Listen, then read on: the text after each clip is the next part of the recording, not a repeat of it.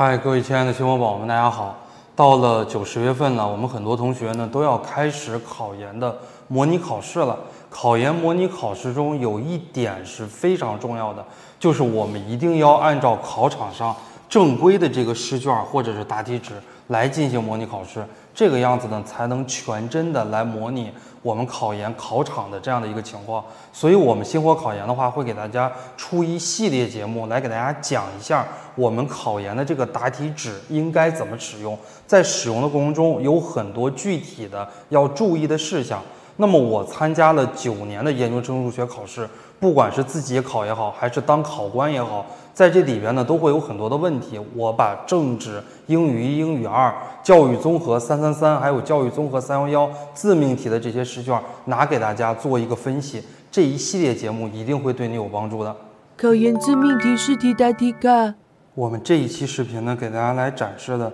是考研自命题学校的试卷。大家可以看一下啊，后边是一些统考类的科目，比方说教育综合的统考，以及下边呢还有政治和英语的统考的答题卡。那么我们考研自命题的这个答题纸要略小一些，大家可以去打印店就可以买到这么大小的打印纸，它是 B 四大小的。而我们考研政治、英语和三幺幺教育学统考，它是 A 三大小的这个纸。那我们第一期呢，来给大家讲一下我们自命题的答题纸在使用的过程中需要注意哪些事项。第一个注意事项，我们就看到了大小。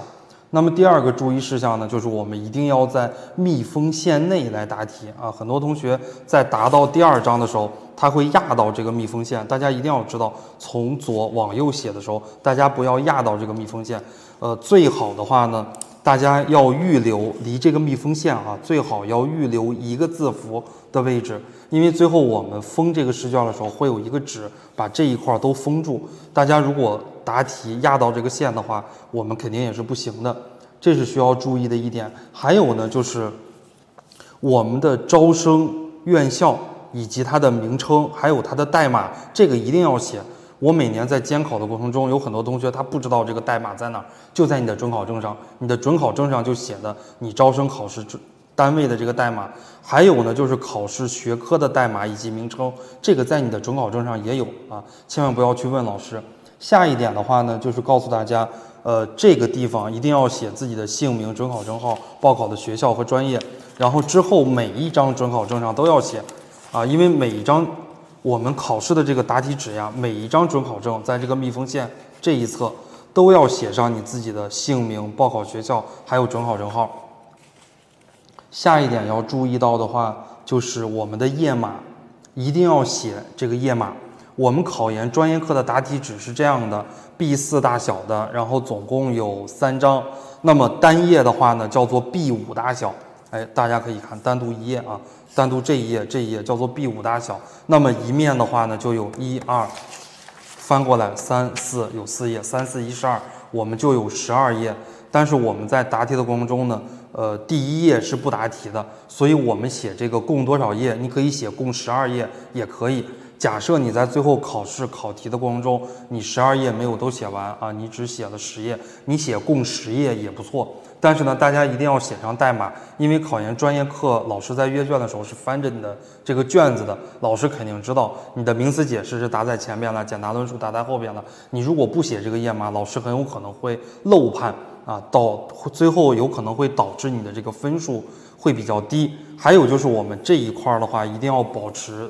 呃，这个卷面一定要干净，不能瞎往上写啊！在我监考的过程中，我会发现啊，有些学生，呃，他本身他也不想考上研究生了，往这边他瞎写，那么这个试卷呢，就会被作为违纪啊，或者是作弊的这个试卷，当年就没有分数了，或者说情节更严重一些，三年之内就不能考试了。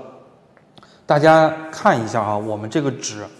呃，我们这个纸是黄色的，叫做护眼纸，大家再看一下。啊，这个纸是白色的。那我们考研自命题的这个试卷，有一些省份它发的是护眼纸，我们今天给大家展示的就是黄色的护眼纸。有一些省份呢发的这个纸会厚一些啊，它会发这种白纸。大家可以看一下啊，这个纸可能会稍微有一点点透，但是还好，这个纸的这个纸张还算是比较好的。那么有一些省份的话会发这个白纸，白纸的这个纸张它就会稍微厚一些，但是也不会太厚。也不像我们考研的答题卡一样，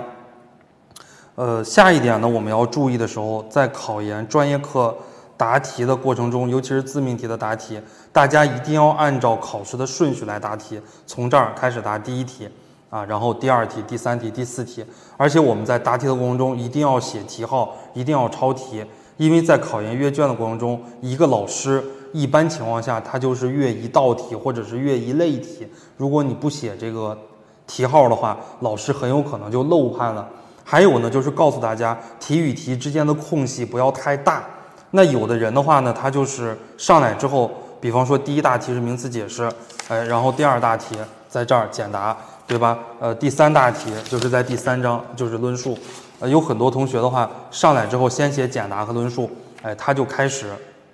呃，预留这个位置。比方说这是名词解释第一题，对吧？然后这个地方他就预留的。一张纸写两道名词解释，这是名词解释第二题，很多人就预留了。那么结果的话呢，第一道名词解释写到这儿就写完了，哎，然后它中间空了很大的位置，中间空了这么大的这个位置，从这儿再开始写第二题，这个看上来就会非常的难看。如果老师较真儿一点的话，就会按照违纪来处理。还有很多同学第一题，哎，他本来预留的一页纸写两个名词解释，第一题他写到这儿就完了，第二题写到这儿就完了，结果下边。老师以为他的三四五六名词解释、七八名词解释，老师以为他都不会写啊，所以说，呃，后边的话老师根本就不去阅卷了，直接三四五六名词解释直接在这儿直接就写零分了，所以这个也是大家要注意的。还有一点要注意的呢，大家在答题的过程中，我们写字一定要写直了。大家可以看到，我们考研自命题的这个答题纸都是白色的，很多同学写字的话就容易写歪啊，往下歪的很少啊，很多同学就往上歪。很多同学就是这样的啊，不断的往上歪。那我们这个也一定要注意哈。如果你的专业课答题是往上歪，对于你的分数影响还不大。如果是公共课往上歪不行，因为公共课的话，政治和英语是按照一个区域一个区域扫描的。你如果往上歪，肯定是不行的。最后呢，想告诉大家的是，呃，我们考研的专业课。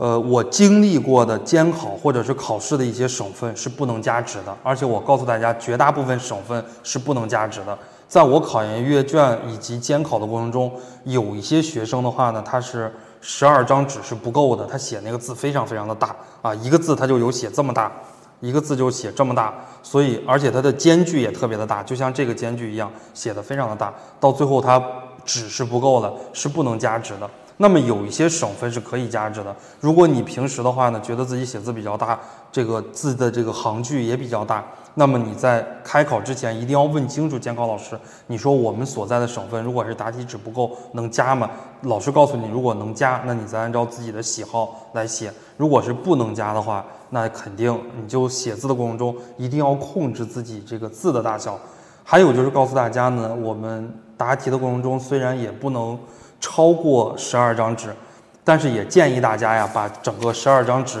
写到最后的时候都都可以写满了。就是第一张纸不能答题，在其他的十一页我们一定要写满了，这样老师在看的时候呢，整个的一个